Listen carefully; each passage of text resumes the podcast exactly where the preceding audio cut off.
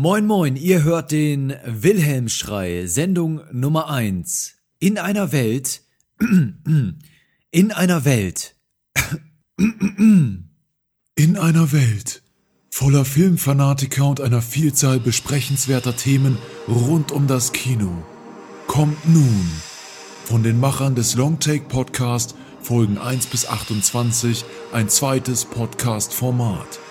Kompakter und noch kontroverser. Der Wilhelmsschrei. Jetzt verfügbar überall, wo es Internet gibt. Ja, der Wilhelmschrei. Folge 1, unser neues Format. Herzlich willkommen. Das ist Lukas Bawenschik. Hi. Das ist Lukas Markert. Hallo. Ich bin Johannes, alles wie üblich, aber wir reden heute nicht wie üblich über einen speziellen Film, sondern über etwas allgemeinere Themen in unserem neuen Format. Lukas Bawenschik, über was wollen wir hier eigentlich genau reden? Naja, im Endeffekt haben wir dieses Sonderformat hier ins Leben gerufen, um über alles zu reden, was im Hauptformat keinen Platz findet. Also zum Beispiel Diskussionen über spezifische Themen, News, vielleicht Feedback von euch. Im Endeffekt alles, was uns so einfällt, was euch einfällt, was wir für irgendwie besprechenswert halten. Genau, ja. Und eben ein bisschen allgemeiner über das Thema Kino und Film reden. Wie zum Beispiel heute reden wir über Trailer, wie wir Trailer finden, ob wir denken, dass die für irgendwas gut sind. Außerdem reden wir noch über unsere Top 5 der meist erwartetsten Filme 2016 aus unserer Sicht. Das sind unsere beiden Themen heute. Wenn ihr da draußen noch eine Idee habt, über was man hier in Zukunft reden könnte, in, in, in den nächsten Episoden, welche allgemeingültigen Themen da rund um das Thema Kino und Film euch einfallen, dann lasst uns das gerne wissen. Wir lassen uns da gerne inspirieren. Und ansonsten können wir direkt einsteigen. Moment, eine Frage hätte ich noch, Joko. Wieso genau heißt das Format der Wilhelmsschrei? Möchtest du das nochmal kurz deinen Gedankengang da darlegen? Ja, es war meine, meine Namensgebung. Und ich finde, es ist eine sehr geniale Namensgebung. Ich finde den Namen, er passt zum Thema Kino und Film, weil es, weil der Wilhelmschrei ein Phänomen aus Filmen ist, das man auch auditiv wahrnimmt, genau wie unseren Podcast. Außerdem ist es ja ein Meinungsformat. Das heißt, wir schreien unsere Meinung in die Welt hinaus, ob wir über etwas sehr erzürnt sind oder sehr erfreut. Man schreit es in die Welt hinaus, ins Internet und deswegen der Wilhelmschrei. Es macht sehr viel Sinn. Ich weiß gar nicht, warum du es nicht verstehst. nee, ist okay, du hast mich jetzt mittlerweile auch überzeugt. Es gibt bestimmt schlechtere Namen. Hm, na gut, okay. Alright, Wilhelmschrei, Folge 1, jetzt geht's los. Wir reden über Trailer. Für unser erstes Segment heute wollen wir über ein Thema reden, das aus der Welt des Kinodiskurses eigentlich gar nicht mehr wegzudenken ist. Trailer und Teaser. Aus den kurzen Werbetafeln für Coming Attractions, die an das Ende früher Filme geschnitten wurde, ist mittlerweile quasi ein eigenes Genre geworden. In der Zeit der Anticipation Culture sind Trailer heute oft genauso wichtig wie das fertige Endprodukt. Sie werden in Foren oder auf Internetseiten diskutiert und oft wie eine Kristallkugel benutzt, mit der man über zukünftige Veröffentlichungen spekulieren kann. Doch mittlerweile werden manche Aspekte von Trailern relativ kritisch beäugt. Sind sie vielleicht zu gleichförmig? Verraten sie schon zu viel, also spoilern sie? Schenken wir ihnen zu viel Aufmerksamkeit? Aber fangen wir doch erstmal bei einer relativ grundlegenden Frage an. Joko, Lukas, schaut ihr gern Trailer? Ich schaue ungerne Trailer. Manchmal schaue ich sie mir gerne an, gerade bei älteren Filmen, um so ein bisschen ein Gefühl dafür zu bekommen, was das genau für ein Film ist. Wenn man dann mal wieder vor der Wahl steht, welchen Film man sich an dem Abend angucken möchte, dann schaue ich mir gerne mal so die ersten 30 Sekunden an und um einfach so ein bisschen Gefühl von der Stimmung des Films zu kriegen. Ansonsten, aber auch gerade wenn ich im Kino sitze, bin ich tatsächlich einer der Leute, die die Augen schließen, wenn Trailer laufen um möglichst wenig von Filmen mitzubekommen. Und wenn es besonders viel erzählt wird in dem Trailer, dann soll schon mal vorgekommen sein, dass ich mir sogar die Ohren zugehalten habe bei Filmen, die auf die ich mich sehr freue. Deswegen bin ich nicht so der riesige Fan von Trailern, weil sie für mich einfach zu viel vorwegnehmen vom Film. Also mir geht's da ganz anders. Ich schaue auch gerne, beziehungsweise ich schaue gerne Trailer, aber wenn dann eher zu neuen Filmen, also quasi Filmen, die noch nicht erschienen sind. Äh, Trailer zu alten Filmen schaue ich eigentlich gar nicht. Ich habe wirklich keine Angst, dass mir da großartig was gespoilert wird oder so. Im Kino finde ich Trailer eigentlich meistens ganz angenehm, wenn sie jetzt nicht gerade 40 Minuten laufen. Und auch sonst äh, sehe ich in Trailern jetzt nicht das große Problem. Man wird ja meistens nicht gezwungen, sie zu schauen, außer vielleicht dann eben doch im Kino. Und ich denke, man kann auf jeden Fall seinen Spaß mit Trailern haben. Ja, tatsächlich bin ich da, glaube ich, deutlich näher bei dir als bei Joko, weil für mich sind Trailer, auch wenn mich vieles an ihnen stört, so ein bisschen Teil dieser Kinoerfahrung. diese Tatsache, dass da jetzt kleine Vorfilmchen laufen, die mich so ein bisschen hinführen zu dem, was nachher kommt und so. Ich finde das eigentlich ganz nett. Das Einzige, was mich tatsächlich stört, ist, dass sie dann auch außerhalb dieses Rahmens auftauchen. Also, dass sie im Internet irgendwie viral verteilt werden, dass Leute Trailer-Analysen schreiben und dass stellenweise, und das ist jetzt irgendwie prävalenter, als man das eigentlich annehmen würde, Leute tatsächlich schon irgendwie von Trailern dann auf den fertigen Film schließen. Denn ich glaube, was bei dieser Diskussion ganz wichtig ist, ist, dass Trailer einfach was sehr anderes sind als einfach nur irgendwie ein, Kurzfilm oder so. Weil sie werden ja aus demselben Material oder oft nicht mal aus demselben Material, das im fertigen Film ist, zusammengestellt, um Werbung zu machen für den fertigen Film. Und wenn man davon ausgeht, dass das zentrale oder eines der zentralen gestaltenden Elemente des Films sowas wie Schnitt ist und Rhythmus und, und Abfolge, dann ist das doch stellenweise sehr komisch, wie stark die sich unterscheiden. Es gibt auch ein paar andere Beispiele dafür, in denen Trailer wirklich auch so nach einem bestimmten Rhythmus geschnitten werden. Ich weiß nicht warum, aber gerade ist mir der Trailer für Don John, den Joseph Gordon-Levitt-Film, in den Kopf gekommen der das sehr schön gemacht hat, der auch da dadurch eben nicht zu viel verraten hat, sondern die Atmosphäre von dem Film, der durchaus auch so eine gewisse Rhythmik hat, wenn ich mich recht entsinne, mm, einen gewissen Rhythmus hat ist da schön rübergekommen. Einfach so generell die Stimmung des Films. Oder jetzt gerade auch, als ich Creed im, im Kino gesehen habe, kam der Trailer zu Hail Caesar, den neuen Coen-Brüder-Film. Ich weiß nicht, habt ihr den schon gesehen, den Trailer? Also versuchen wir folgendes. Dein Satz, sag ihn genauso, wie ich ihn sage. Sag den Satz exakt so, wie ich es tue. Okay, klar. Wäre es doch bloß so einfach. Wäre es doch bloß so einfach. Wäre es doch bloß so einfach. Wäre es, wäre es doch bloß nein, so... Nein, achte auf meinen Mund. Wäre es doch bloß so einfach. Wäre es doch bloß so Wäre einfach. es doch bloß so einfach. Wäre es doch bloß so einfach. Mein lieber Junge, warum sagst du immer bloß so? haben gesagt, sag es, wie ich es Ja. tue. Wäre es doch bloß so einfach. Nein, Wäre nein, es das doch bloß ist so ein eigenes Wort. Du verbindest das so mit dem so. Du darfst bloß das so nicht so mit dem bloß verbinden. Bloß so einfach. Wäre es doch bloß so einfach. Fließend. Wäre es doch bloß so einfach. Fließend. Nein, sag nicht fließend, sag den Satz fließend. In dem Trailer wird immer nur eine Line quasi zwischen äh, Ralph Fiennes und einem anderen Schauspieler, dessen Namen, der ist, glaube ich, ein bisschen unbekannter, der versucht ihm beizubringen, wie er eine bestimmte Line zu sagen hat, ja, weil der eben Schauspieler ist und irgendeine Szene da vorführen soll.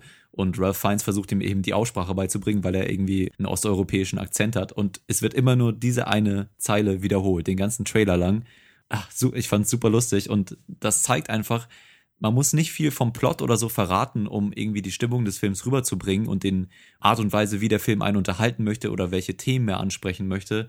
Das kann man auch eben mit einer etwas kunstvolleren Herangehensweise darstellen, ohne schon zu viel zu verraten. Also es gibt durchaus auch so ein paar Gegenbeispiele. Mir fällt da tatsächlich auch noch ein anderer Coen-Film ein, so einer der letzten Trailer, die ich gesehen habe, bei denen ich sagen würde, der ist tatsächlich für sich ein alleinstehendes Kunstwerk. Und zwar der Trailer zu A Serious Man. denigrating you and uh, urging us not to grant you tenure. I need help. We're gonna be fine. I've tried to be a serious man. We're gonna be fine. Tried to do right, be a member of the community. We're gonna be fine. Please, just tell him I need help. Please, We're gonna be fine. I need help. We're gonna be fine. der so eine Art so eine Loop-Mechanik benutzt und immer wieder dieselben Filmausschnitte so aneinander reiht und daraus so eine so eine Art Melodie schafft, indem er halt ja wie als hätte jetzt ein Künstler, der irgendwie mit einer Loop-Maschine oder so auf der Bühne steht, der einzelne Zeilen annimmt und in bestimmten Rhythmen aneinander ordnet. Also der ist auf jeden Fall sehenswert. Aber wir können ja über dieses Konzept direkt zu einer der Fragen, die ich am Anfang auch gestellt habe, kommen. Findet ihr, Trailer sind zu gleichförmig? Trailer bedienen sich gewisser Trends und es gibt bestimmte Ideen, die in bestimmten Zeiten besonders populär sind. Ob das jetzt das Inner World ist, das uns irgendwie hereinführt, oder das Erzählen der eigentlichen Filmhandlung, wie es irgendwie in früherer Zeit üblich war, in den 40ern und den 50ern, oder was wohl zuletzt oft war, dieser Rhythmus, wo immer wieder eine Schwarzblende stattfindet und ein kurzer Ausschnitt gezeigt wird, dieses viel bemängelte Bwrrm, das man aus dem Inception-Trailer zum Beispiel kennt, eben eingespielt wird. Glaubt ihr, dass das einfach wie jede andere Art von Medium oder Werbung oder so Trends unterworfen ist oder ist es allgemein einfach ein Genre, das in sich zu gleichförmig ist, zu sehr gleichgeschaltet ist vielleicht sogar?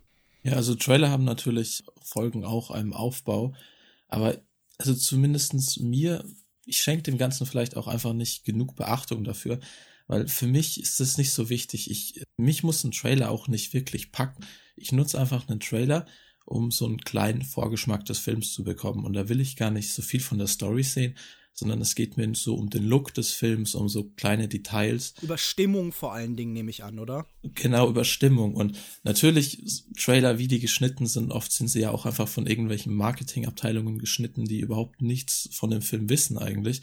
Und dann kommt es natürlich zu so Missgeschicken wie, ich glaube, damals der Trailer von Drive war geschnitten wie so ein Fast and the Furious Actionfilm und die Leute haben Verfolgungsjagden erwartet. Aber wenn man das natürlich im Kontext mit dem Regisseur sieht, dann hätte man sich wahrscheinlich denken können, dass das hier kein Fast and the Furious Film ist.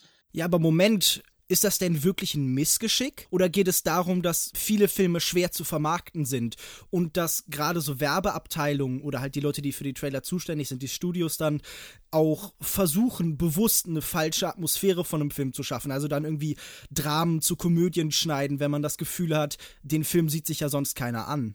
Ja, das ist natürlich eine schwere Frage.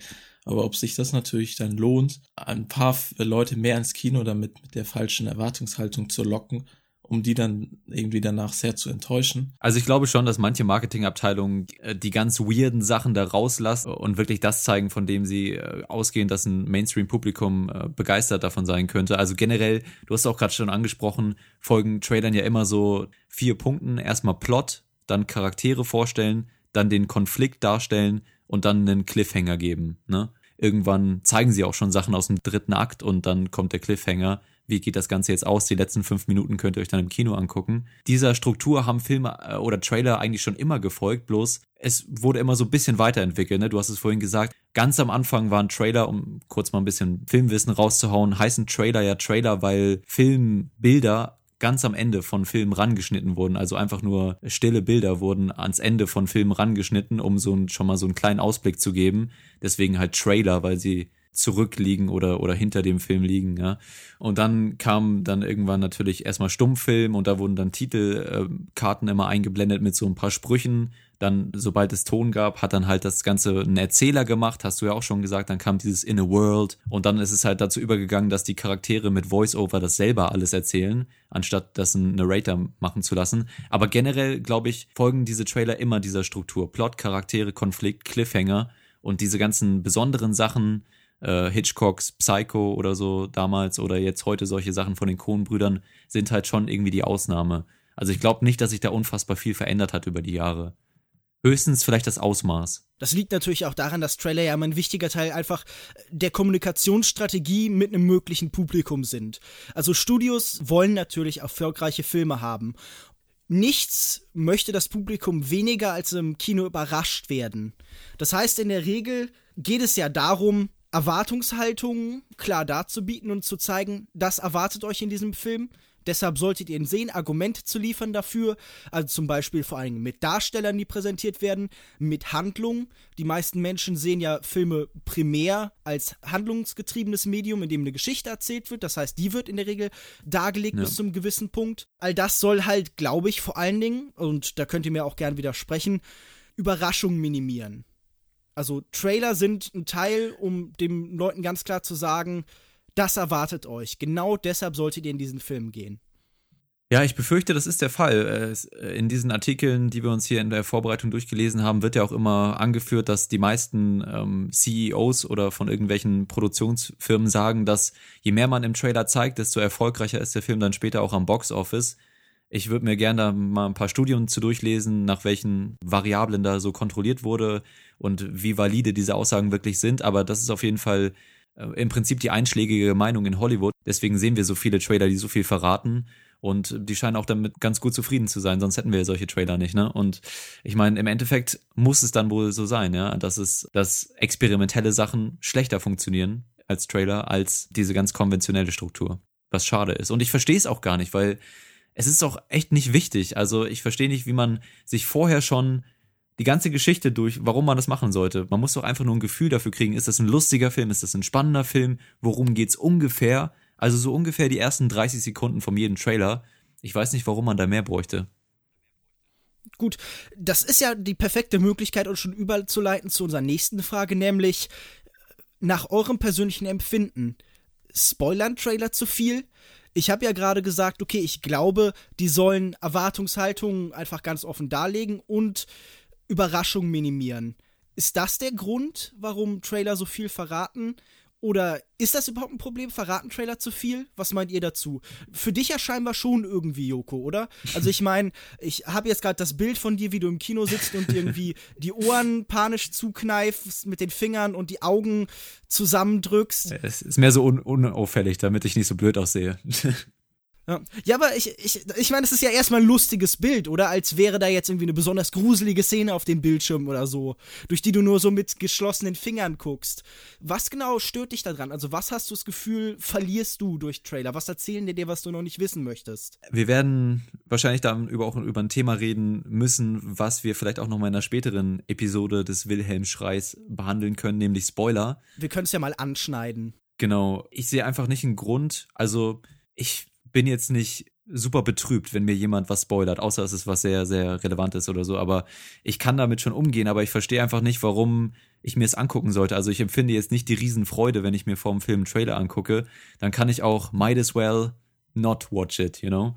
Einfach mhm. nicht hingucken und nicht hinhören, um mir so halt zumindest ähm, die Überraschung im Film dann zu bewahren. Also ich sehe da für mich ist das kein großer Aufwand, einfach mal die Augen zu schließen oder so und äh, mir das nicht anzugucken und dann dafür im Film später überrascht zu werden. Und ich finde schon, dass Trailer zu viel verraten. Ich finde, dass es unnötig ist, Sachen aus dem dritten Akt zu zeigen in einem Trailer. Warum sollte man das machen? Ich finde, man beraubt den, dem Regisseur auch so ein bisschen seiner Erzählmechanismen, weil ja auch ein, eine Geschichte, das weiß jeder Comedian mit einer Punchline, eine Geschichte muss richtig aufgebaut werden und erzählt werden, damit sie später einen Effekt haben kann. Und wenn man schon so viele Sachen vom Ende vorwegnimmt, dann zerstört man so ein bisschen die Instrumente oder das, was der Regisseur im Film dann tatsächlich kontrollieren kann, auch, finde ich. Ja, aber was, warum es gemacht wird, ist doch offensichtlich, weil gerade ja. in den dritten Akten oft diese Set-Pieces sind, mit denen dann genau, ja. Superheldenfilme verkauft wird. Wenn irgendwie da die schwebende Stadt oder so oder die gewaltige Superkanone, die den Planeten zerstört ist, dann äh, tut man die gefälligst in den Trailer, weil die Leute wollen Superkanonen und fliegende Städte sehen. Ja, wobei ja mittlerweile auch Blockbuster meist eine relativ imposante Eröffnungssequenz haben. Da könnte man auch einfach da mehr zeigen, aber ich denke, du hast schon recht. Lukas Markert, du bist jetzt, du hast vorhin gesagt, du guckst dir Trailer im Kino eigentlich auch ganz gerne an. Dich stört das anscheinend nicht, oder? Nee, auf jeden Fall nicht so besonders. Also, es ist natürlich nicht schön, wenn einem dann irgendein brisantes Ereignis im Film vorne weggenommen wird. Aber selbst wenn es so ist, dann ist es für mich jetzt kein großer Verlust, weil irgendwie ist doch der Film als Ganzes und nicht dieses eine Ereignis das Ziel. Man will ja auch den Weg dorthin sehen. Bei Serien würde ich es vielleicht noch ein bisschen, wäre ich vielleicht vorsichtiger oder was? Vorsichtiger anderer Meinung, weil du einfach einen längeren Weg mit den Figuren gehst, weil du ein bisschen investierter bist. Gerade bei Serien ist es bei mir zum Beispiel ganz anders, weil ich weiß, na, meinetwegen, da können sie halt Sachen aus der ersten Episode oder den ersten zwei Episoden zeigen, aber ich weiß, danach kommen noch acht Episoden, die dann Sachen mir zeigen, die, die ich noch nicht im Trailer gesehen habe, wahrscheinlich. So, deswegen bin ich da eigentlich weniger vorsichtig. Also genau das Gegenteil zu dir. Ja gut, bei, bei Serien, ich weiß jetzt nicht, ob sich überhaupt jemand äh, Trailer für Serien anschaut oder so. Ich, mir ging es jetzt einfach allgemein um Spoiler. Aber generell finde ich es schwachsinnig, wenn irgendjemand sagt, wow, du hast mir das gespoilert, jetzt brauche ich mir den Film nicht mehr anzuschauen. Weil ein Film ja einfach nicht aus diesem Ereignis funktioniert. Und selbst wenn man einem das Ende von The Sixth Sense spoilert, kann man sich den Film genauso gut noch anschauen. Das ist, glaube ich, auch der Standpunkt, von dem ich an diese Spoiler-Diskussion immer herankomme. Ich glaube, Filme definieren sich nicht primär Überraschung und wenn sie das tun, ist die Wahrscheinlichkeit, dass es sich um einen guten Film handelt, relativ gering. Ich glaube, die wenigsten Filme würden irgendwie durch Trailer ähm, besser oder schlechter, wenn sie halt irgendwie ein Ereignis verraten. Aber ich kann das nachvollziehen, wenn Leute sagen, okay, für mich ist es wertvoller, mehr Blick auf die Stimmung zu bekommen, als irgendwie minutiös die Handlung nacherzählt zu bekommen. Deshalb würde ich sogar tatsächlich äh, Joko zustimmen.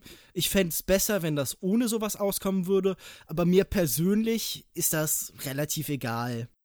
Einen letzten Aspekt würde ich gerne noch mit euch besprechen. Über das Kino hinaus und über die Trailer selbst. Trailer-Rezeption. Ich habe vor einer Weile einen Artikel geschrieben, wo Leute stellenweise etwas erzürnt sogar drauf reagiert haben, indem ich gesagt habe, hört auf, über Trailer zu reden, Trailer sind Werbung. Also das ist vielleicht eine etwas provokante Überschrift, aber mir ging es vor allem darum, ich habe das Gefühl, wir diskutieren zu viel über Trailer. Wir schenken denen zu viel Aufmerksamkeit. Ich habe ja schon gesagt, wir sind in einer Zeit, wo durch virales Marketing, durch so eine Erwartungshaltung, durch so Sachen wie die Comic-Con, wo irgendwie ganz viele Leute sich zusammenraufen, nur um irgendwie einen Trailer zu sehen, den sie zehn Minuten später auch im Internet bekommen. In, in dieser ganzen Stimmung ersetzen wir sehr oft ähm, ersetzen wir die eigentliche Filmerfahrung oft durch die Hype-Phase. Und ich habe vor einer Weile einen Artikel gelesen, ich glaube von dem Filmkritiker David Ehrlich, der gesagt hat, okay, eigentlich ist der Trailer zu Star Wars wichtiger gewesen als Star Wars selbst, weil diese hm. Erfahrung des Films vor allem diese ganze Zeit davor war. Und ich glaube auch in dem Moment, man über Trailer spricht, also nicht über den Film, sondern über Trailer, wird man Teil der Marketingkampagne. Also diese ganzen Reaktionsvideos, in denen irgendwelche erwachsenen Männer anfangen, über Star Wars Trailer zu weinen oder so, finde ich fragwürdig, weil ich glaube, man, man tut nichts anderes, als virale Werbung zu machen und man lässt sich instrumentalisieren. Glaubt ihr, es, es ist, man kann was gewinnen aus der Diskussion über Trailer? Also ist da ein Wert drin? Jetzt nicht über Trailer als Metathema, sondern über einzelne Trailer? Ich glaube, dass es den Film später oder die Filmerfahrung nicht informiert oder so oder nicht bereichert. Aber ich denke schon, dass ein Wert darin liegt, wenn man daran Spaß hat, über solche Sachen zu reden. Es gehört ja, es gab auch einige Stimmen, die gesagt haben, ähm, das Jahr vor Star Wars, also das Jahr 2015 hat so viel Spaß gemacht, weil man konnte sich äh, euphorisiert mit Freunden darüber unterhalten und das Ganze ist ja auch so ein bisschen ein soziales Thema und, und, und etwas, über das man einfach reden kann und, und ähm, netten Austausch haben kann mit anderen Menschen so. Und ich glaube, dass viele, gerade der Fanboys eben das nicht nur eben den Film schätzen, sondern die ganze Erfahrung. Und wenn man sich dann halt äh, die ganze Zeit eine Vorfreude empfindet und daran Spaß hat und irgendwie ein bisschen glücklicher ist im Leben, dann habe ich kein Problem damit, wenn man sich mit solchen Sachen dann ein bisschen intensiver auseinandersetzt oder auch ein Reaktionsvideo macht, meinetwegen. Das gehört dann irgendwie so zu dem ganzen, zu der ganzen Atmosphäre und dem Ambiente, was man sich so als Fanboy eben so gerne ähm, schafft, gehört dazu. Und wenn man Spaß drin hat, dann sehe ich da nichts Verwerfliches dran, auch wenn man natürlich dann äh, sich zum Teil der Marketingkampagne macht, aber so ist das halt. Wir leben halt auch in der kapitalistischen Welt. Ähm, ist eben so. Aber also ich sehe da nichts unbedingt Verwerfliches dran. Ich persönlich bin jetzt auch nicht so der Fan von und ich ähm, kann dem nicht so viel abgewinnen. Aber naja. Würde ich ähnlich sehen jetzt. Also auf jeden Fall Trailer zu analysieren und in kleine Einzelteile zu zerlegen, finde ich, ist einfach ein bisschen zu viel. Egal, auch wenn es zu Star Wars ein Trailer ist oder zu dem, weiß ich, wie großen Filmevent. Ich finde, Trailer kann man auf jeden Fall genießen. Und wie Jukos gesagt hat, ähm, wenn Trailer eben Spaß machen. Ich hatte auch gerade jetzt bei Star Wars einfach Spaß mit dem Trailer. Ich hatte dieses Jahr so viele Filme im Kino gesehen, wo der Trailer zu Star Wars das Beste am Kino besucht war. Weil der Film einfach so scheiße war. Und ich meine, wenn man, wenn man doch einfach Freude dabei empfindet und dieser Hype, für mich zählt dieser ganze Hype vor Star Wars mit zu dieser Filmerfahrung dazu. Und der Trailer mhm. hat einfach so Lust auf den Film gemacht. Ob der Film das dann natürlich am Ende immer halten kann, ist eine andere Sache. Ich weiß nicht, ich fühle mich irgendwie jetzt unwohl in der Rolle des Typen, der einfach nur miese Peter dann ist in dieser Situation und den Leuten ihren Spaß verderben will. Aber ähm, ist das nicht schade, wenn wir anstatt über interessante Filme einfach auch im Vorfeld zu großen Filmen einfach nur über die reden? Weil ich weiß, das ist nicht eins zu eins Nullsummenspiel. Ja. Aber natürlich gibt es begrenzte Kapazitäten für Diskussionen, für das, was Seiten oder Blogger oder YouTuber oder so besprechen können. Die, deren Zeit ist begrenzt. Und wäre es nicht schöner, wenn man über kleine, interessante oder auch mittelgroße interessante Filme, über Filme selbst redet, anstatt so viel Zeit eben auf irgendwie einen großen Film zu setzen? Ich weiß, dass das schön ist, wenn Leute sich darüber freuen und das will ich denen auch gar nicht wegnehmen. Aber ich fände das noch besser, wenn die halt über die Filme dann reden, wenn die rauskommen. Und ich meine, das, das findet ja auch genug statt. Und dann tatsächlich dem, dem Ereignis selbst, das Ereignis selbst wieder in den Mittelpunkt stellen, nämlich mhm. den Film.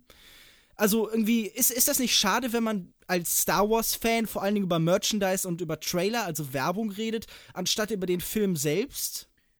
Ich weiß nicht, ich glaube, es wird auch genug über den Film selbst dann danach geredet. Ja, ja, klar, aber ich meine jetzt so im Vorfeld, diese ganze Phase, das, das, das ist doch einfach dann Liebesmüh, die, die verschwendet wird auf, auf das, was dann andere nicht bekommen. Also wäre es nicht cool, wenn man über so kleine Sachen auch reden Ich meine, es gibt ja solche Menschen, wie zum Beispiel uns drei Podcaster, die das ganze Jahr über, über interessante Filme reden und nicht über Trailer, zumindest meistens nicht. Oder fast nie. Und Ja, außer jetzt gerade halt. genau.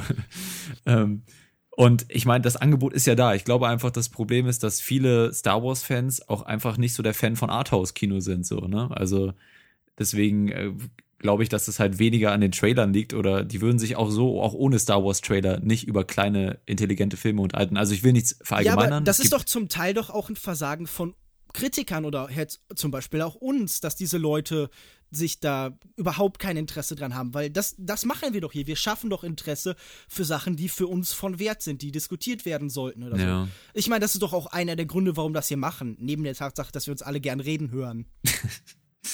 Genau, ja. Ich, ich würde aber trotzdem vermuten, auch wenn ich es gerne anders sehen würde und äh, mir vorstelle, dass wir viele Leute an das Arthouse-Kino heranführen, dass eigentlich uns auch nur Leute hören, die das selber auch so gucken würden, die ganzen Filme, und halt äh, schon ein gewisses Grundinteresse dafür haben und dann vielleicht noch auch an andere Filme rangeführt werden. Kann schon sein. Naja, aber guck doch mal, du hast mir doch Beispiel selbst letztens erzählt, du hast den Film-Junk-Podcast gehört und danach hattest du Lust, It's Hard to Be a God zu sehen. Genau, Und ja. genauso funktioniert dieser Mechanismus doch. Wenn man Aber nur weil ich in erster Linie schon interessiert daran war. Ich habe schon mal von dem Film gehört. Ich weiß, dass du den gut fandest und ihn gesehen hast. Wenn ich jetzt jemand war, bi- bin, der mich sonst nur mit Blockbustern auskennt, bezweifle, dass ich mir den dann auch angeguckt hätte. In dem Fall. Also es muss ein gewisses Grundinteresse bestehen. Und sicherlich ist das dann irgendwie, man kann generell unsere Gesellschaft kritisieren und sagen, wir äh, legen nicht genug Wert darauf, kulturell wertvolle ähm, Kunstwerke in die Welt hinauszutragen und Leuten ans Herz zu legen. Kann sein. Das ist vielleicht auch eine Diskussion für ein anderes Mal. Meinst du, das wird gerade ein Insgesamt- bisschen allgemein? Ich glaube, wir, wir bewegen uns in eine andere Diskussion. Wir könnten ja zusammenfassend sagen, wir sind da geteilter Meinung. Es gibt wohl die Position, dass man sagen kann, ach, lass den Leuten doch ihren Spaß. Und es gibt die Position zu sagen, nein, Spaß ist scheiße. Das ist natürlich meine Position. Genau, ja. Äh, redet über Sachen, die keinen Spaß machen, die unangenehm sind und doof. Man könnte natürlich auch äh, das so ein bisschen nuancierter sehen. Aber auf jeden Fall fand ich interessant, eure Gedanken dazu so ein bisschen zu hören. Wir könnten ja schon zum nächsten Segment kommen, oder? Zum nächsten Segment. Mensch, was ist das denn für ein Segment? Im nächsten Segment geben wir uns genau dem Hype hin, den ich gerade kritisiert habe, und äh, reden über Genius. Filme, über, auf die wir uns im nächsten Jahr freuen. Sehr gut, dann äh, let's do this. Alright, wir besprechen unsere meist erwartetsten Filme 2016 und haben dafür drei Listen angefertigt. Handverlesene Filme ausgewählt und werden sie euch nun präsentieren und wir gehen wie immer reihum. Beginnen wird Lukas Markert. Dein Platz 5 der meist erwartetsten Filme 2016 für dich. Also ich habe auf jeden Fall jetzt keine äh, Filme gerankt. Das heißt, es sind jetzt einfach Filme, auf die ich mich freue, in einer unsortierten Reihenfolge. Aber ich würde dann einfach trotzdem mal anfangen und zwar mit den beiden neuen Filmen von Ben Wheatley, die vermutlich beide dieses Jahr noch erscheinen werden. Äh, insgesamt, ich weiß gar nicht, was es so ist, was mich an seinen Filmen irgendwie so fasziniert, weil was ich bisher von ihm gesehen hat, hat mir eigentlich durchgängig gar nicht gefallen. Aber irgendwie war es doch alles sehr ambitioniert und alle Filme hatten so Sequenzen, die dann irgendwie doch großartig war. Und ähm, über seinen neuen Film Free Fire weiß man noch gar nicht so viel. Der spielt, glaube ich, irgendwie so in den 80ern in Boston und geht um so ein Gang War. Hört sich auf jeden Fall interessant an, wird wahrscheinlich Ende des Jahres ähm, irgendwann auf einem Filmfestival seine Premiere feiern. Und was ein bisschen in näherer, greifbarer Zeit liegt, ist High Rise, die Verfilmung des Romans, wo ich unfassbar mich drauf freue, weil mir das Buch damals sehr gefallen hat. Lukas hat den ja schon gesehen. Ich hoffe, man kann den vielleicht in nächster Zeit schon mal sehen in, auf der Berlinale oder Fantasy Filmfest. Ansonsten halt, ich glaube, Ende Juni oder Juli. Genau, dann startet er bei uns und ich glaube, das ist auf jeden Fall ein Film, auf den man sich freuen kann. Ich freue mich auch schon, spätestens seit Herr Lukas Bawenschik vom Filmfest San Sebastian berichtet hat, dass es doch ein recht sehenswerter Film ist. Hat es jetzt nicht auf meine Liste geschafft, ähm, aber finde ich gut, dass er auf deiner ist. Mein Platz 5, ich trenne das so ein bisschen, genauso wie du, weil einer der Filme hatte ich schon letztes Jahr auf der Liste. Ich dachte, die, der würde in 2015 noch rauskommen. Sollte er, glaube ich, auch zuerst. Und zwar der neue Film von Jeff Nichols, Midnight Special, mit Michael Shannon, äh, Kirsten Dunst, Joel Edgerton, unter anderem Adam Driver auch mit dabei, sehe ich gerade. Äh, Und da geht's eben ganz kurz um einen Vater und einen Sohn und ich glaube, der Vater lernt, dass der Sohn irgendwie spezielle Kräfte hat und dann sind die beiden irgendwie auf der Flucht. Mehr weiß ich zu dem Film nicht. Klingt sehr cool. Jeff Nichols, ein Regisseur, den ich sehr, sehr mag. Äh, Shotgun Stories, Take Shelter und zuletzt Matt. Alles drei Filme, die ich extra klasse fand, weil ich von, also ich fand alle sehr gut und deswegen freue ich mich auf Midnight Special sehr. Dieses Jahr kommt er auf jeden Fall, auch wenn er es letztes Jahr dann irgendwie nicht mehr geschafft hat. Und weil ich ihn schon auf der letzten äh, Liste hatte, habe ich noch einen zweiten Platz 5 und zwar Deadpool.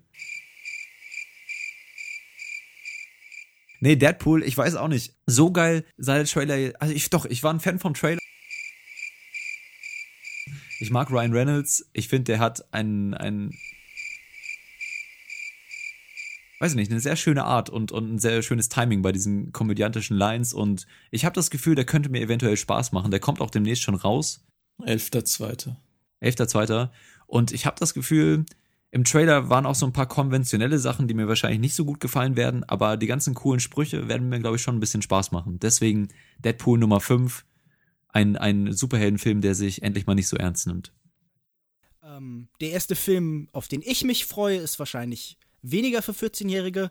Tatsächlich handelt es sich um Snowden von Oliver Stone. Ja, der große Chronist der amerikanischen Politik, der amerikanischen Zeitgeschichte, der immer als Linker mit seinem eigenen Patriotismus ringt und daraus sehr interessante Filme eben hervorbringt, nimmt sich der Geschichte eben des Whistleblowers Snowden an. Es gab ja schon die Dokumentation Citizen 4, die mir sehr gut gefallen hat. Ähm, das Drehbuch schreibt hier Oliver Stone zusammen mit Kieran Fitzgerald. Die beiden haben, glaube ich, auch in der Vergangenheit schon zusammengearbeitet.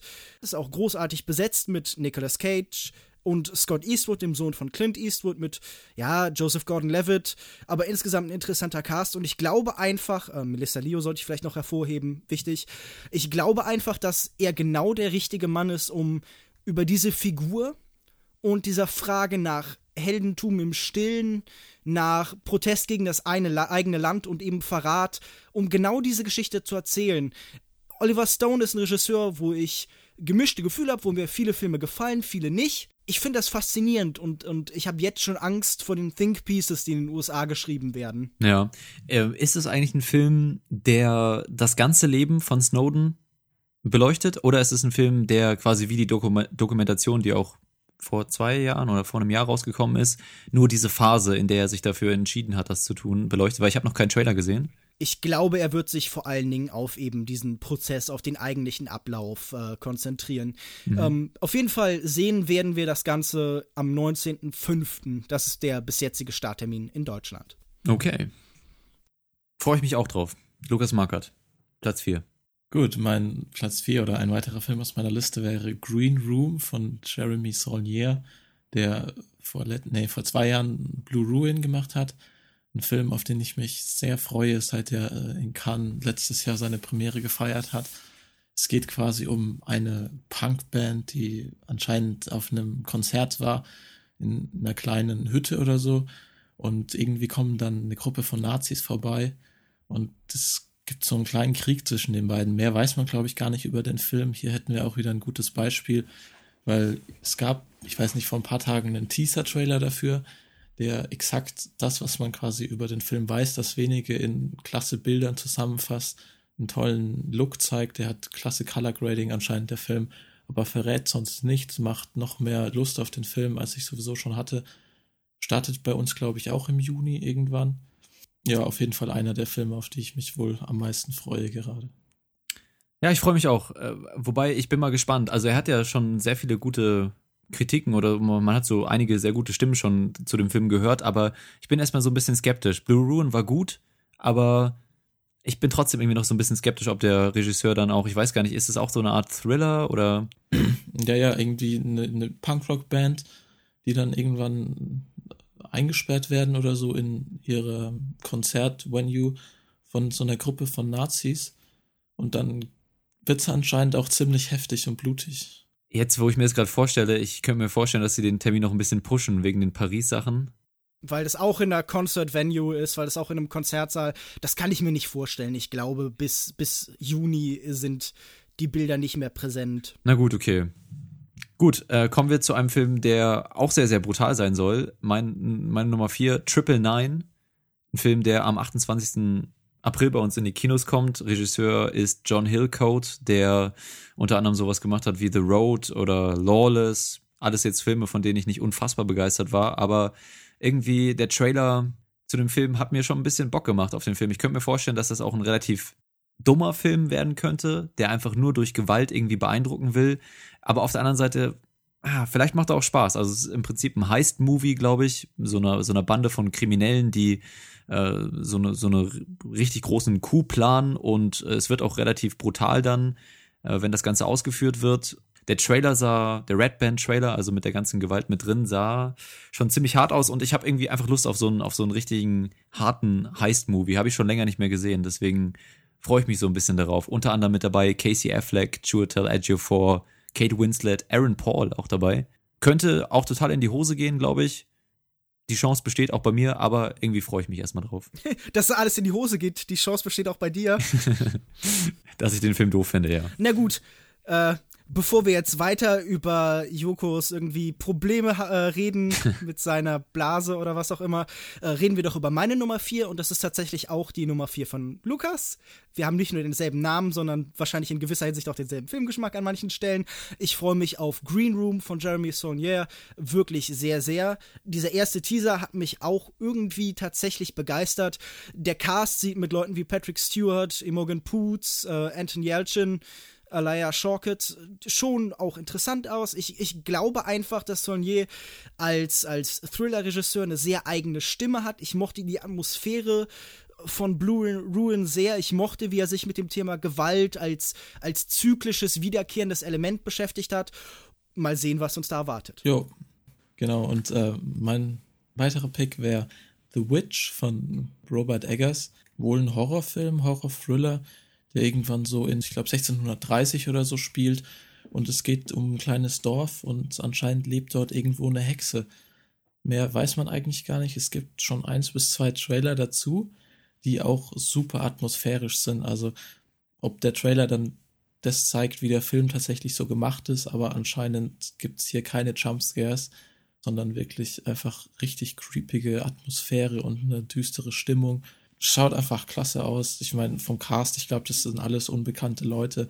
Es startet jetzt ziemlich groß, glaube ich, in Amerika im, irgendwann Anfang des Jahres. Also hoffen wir einfach mal, dass es nicht so lange dauert, dass er auch noch zu uns kommt. Okay, mein Platz 3 ist der neue Film von Shane Black, The Nice Guys, mit Russell Crowe und Ryan Gosling in einem äh, hoffentlich sehr lustigen Duett. Shane Black ist ein Regisseur, der zuletzt Iron Man 3 gemacht hat. Ja, kann man jetzt drüber streiten, aber vor allen Dingen auch Kiss Kiss Bam Bang Bang, Film, den ich sehr lustig fand, großer Fan von dem Film, Robert Downey Jr. da quasi genau in der Rolle, die er braucht, um, um zu bestechen. Und ich könnte mir vorstellen, dass The Nice Guys eine, eine ähnliche Atmosphäre und Stimmung hat und ähnlich viel Witz rüberbringt und deswegen äh, freue ich mich auf so ein bisschen was Quirkiges, Deadpan, Humor, englische Begriffe, wir sind hier im deutschen Podcast, Jesus, aber ich freue mich einfach drauf. Wird, glaube ich, ein lustiger Film. Meine Nummer drei uh, The Lost City of Z, der neue Film von James Gray über den Forscher und äh, Entdecker Percy Fawcett, der ähm, in den Amazonas-Dschungel ausgezogen ist und nie wieder zurückgekommen ist. Der Cast sieht auf den ersten Blick sehr gemischt aus. Robert Pattinson, Sienna Miller, Charlie Hunnam, einer der am wenigsten charismatischen Menschen auf dem Planeten, und Tom Holland. Aber ich habe Vertrauen, dass jemand wie James Gray, der mich mit seinen letzten Filmen nicht immer vollkommen überzeugen konnte, aber immer fasziniert hat, also zum Beispiel mit The Immigrant oder Two Lovers, auch hier wieder etwas Interessantes schaffen kann. Etwas Visuelles in seiner Machart, vielleicht auch oft sehr Klassisches, aber ich denke, das könnte was geben. Ich mag die Thematik und ich glaube, es ist für diesen Regisseur genau was and genau das Richtige, mal was anderes zu machen als noch ein ruhiges, in sich geschlossenes Drama über zwischenmenschliche Beziehungen und über Amerika und den amerikanischen Traum. Meine Nummer zwei wäre The Neon Demon von Nicholas Winding Refn, auf den ich mich wahrscheinlich im Endeffekt dann doch mein Most Wanted dieses Jahr, wenn er es dann hoffentlich noch zu uns schafft. Kann ja sein, dass am Ende wieder so ein bisschen Verschiebungen reinkommen der Name und der Regisseur reicht mir eigentlich schon, um hier auf Hochtouren zu fahren. Also ja, ich glaube, ich glaube, das wird, ich werde den Film nicht ausstehen können.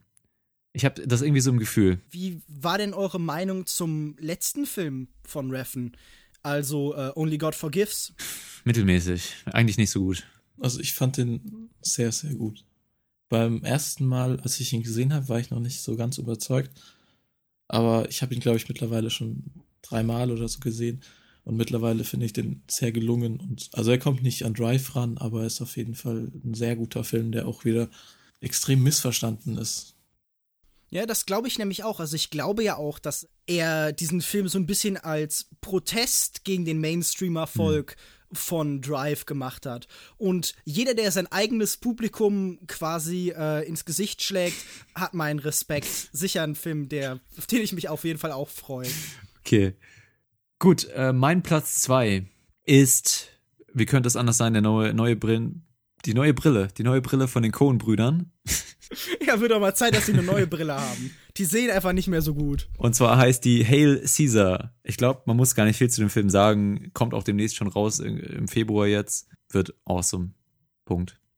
Werden wir ja hoffentlich auf der Berlinale dann auch sehen hm. oder eben in der nächsten Zeit, wenn er ins Kino kommt. Ja. Freue ich mich auch drauf.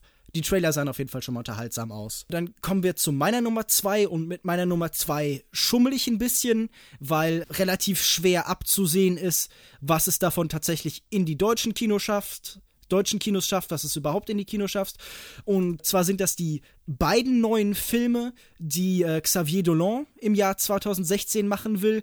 Das wäre zum einen The Life and Death of John F. Donovan mit Jessica Chastain, Bella Thorne, Kit Harrington.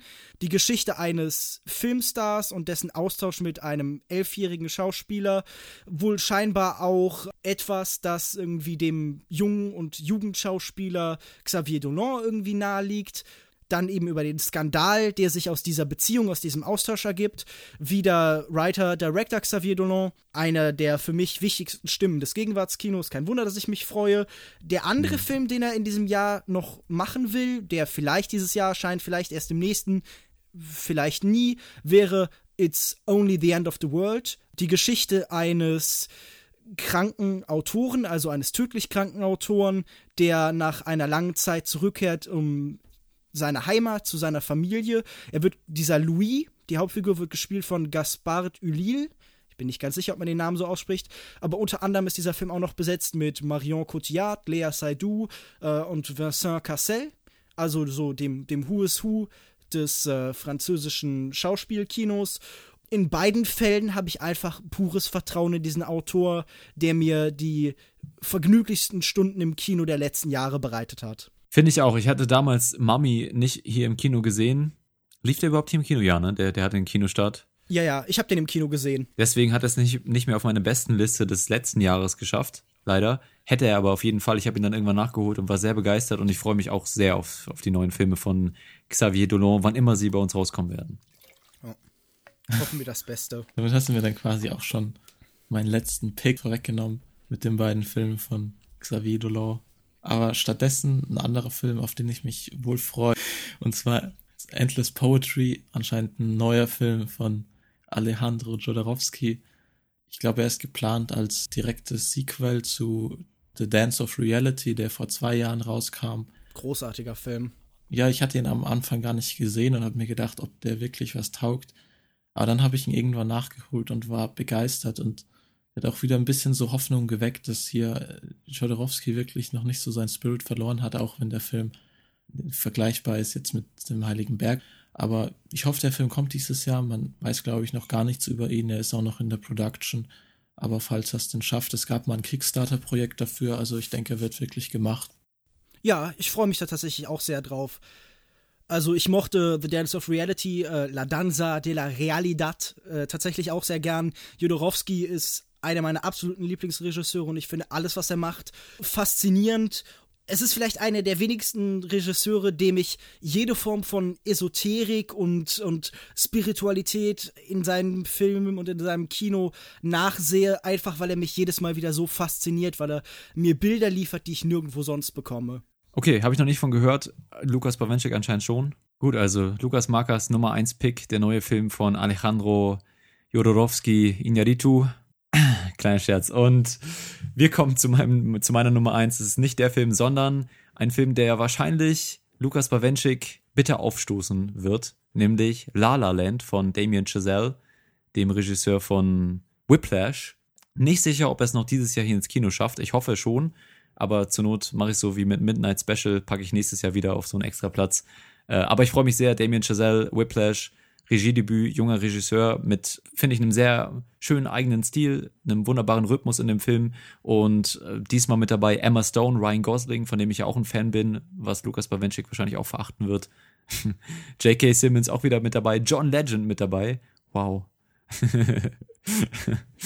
Äh, es geht um einen Jazzpianisten, der sich verliebt in eine, eine angehende Schauspielerin in LA und Mehr weiß ich nicht, mehr möchte ich auch gar nicht wissen. Es klingt so, als wäre auch, würde Musik wieder eine wichtige Rolle spielen in dem Film und darauf bin ich sehr gespannt.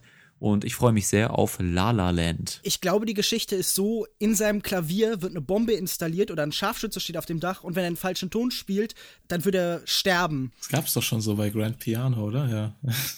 Und das ist nämlich der Film, der auch geschrieben worden ist von Damien Chazelle. Echt? Ja. Das war der Witz, ja. Und den ich auch gut fand. ich nicht. Ich fand den gut. Ich fand, das war ein guter Thriller. Es war ein guter Thriller, fand ich.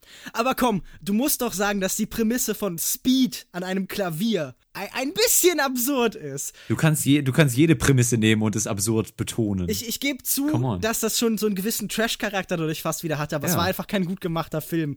Was natürlich nicht unbedingt nur an Damien Chazelle sagt, sondern auch in der guten Regie. Äh, an, dem, an der Regie von Eugene Mira. Die gut war. da, da, können wir vielleicht in einem anderen Podcast noch drüber reden. Ähm, Dein Platz 1. Meine Nummer 1 kommt von einem Regisseur, der wahrscheinlich über jeden Zweifel erhaben ist mittlerweile. Es ist nämlich tatsächlich das Neu-Release und das tatsächlich erste richtige Release von The Other Side of the Wind von Orson Welles. Uh. Der nie fertiggestellte letzte Film des Großmeisters des amerikanischen Kinos, der im letzten Jahr durch eine Kickstarter-Kampagne finanziert, jetzt schließlich aus dem Material, das es gibt, fertiggestellt worden ist. Auch wenn nicht das finale Projekt irgendwie ganz eben zurückgeht auf Orson Welles selbst.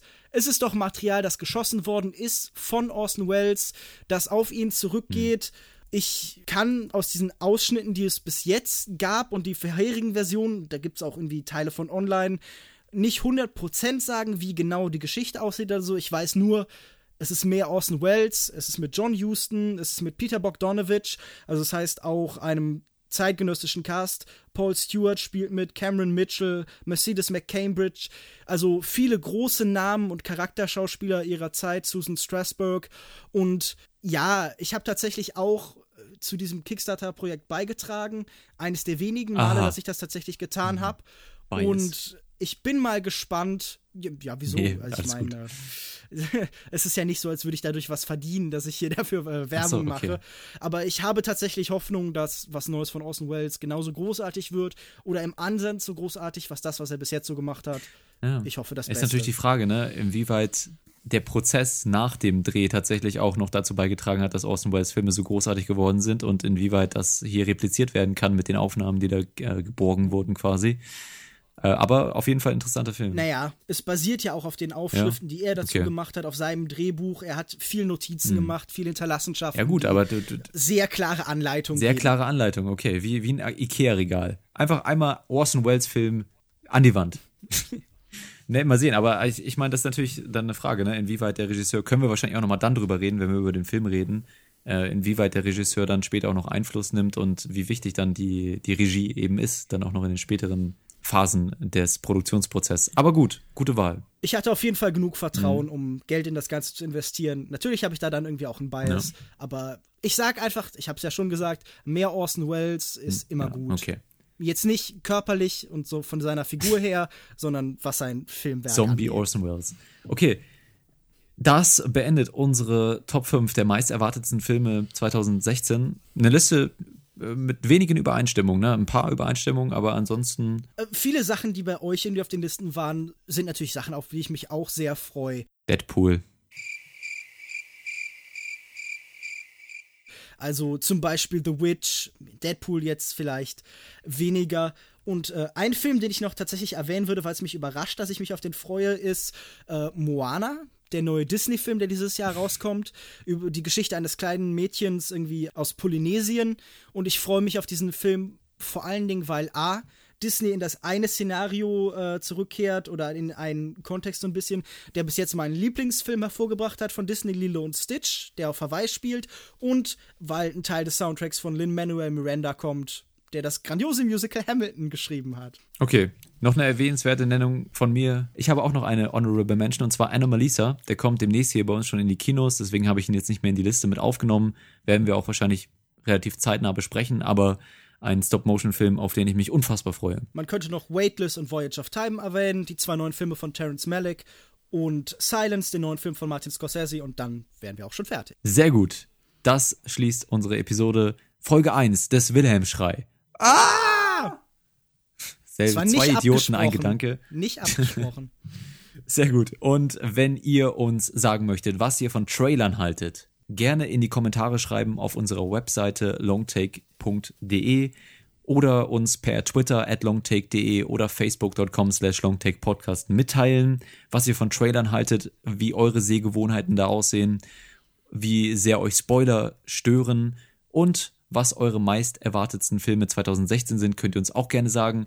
Das alles gerne in die Kommentare, wir lesen uns das alles durch.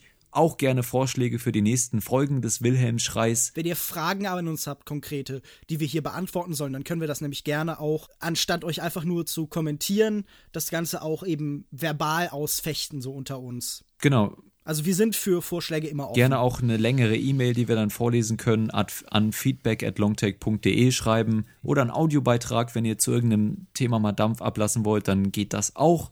Wir sind da total offen und äh, freuen uns auf eure Beteiligung und die nächste Ausgabe des Wilhelm Schreis.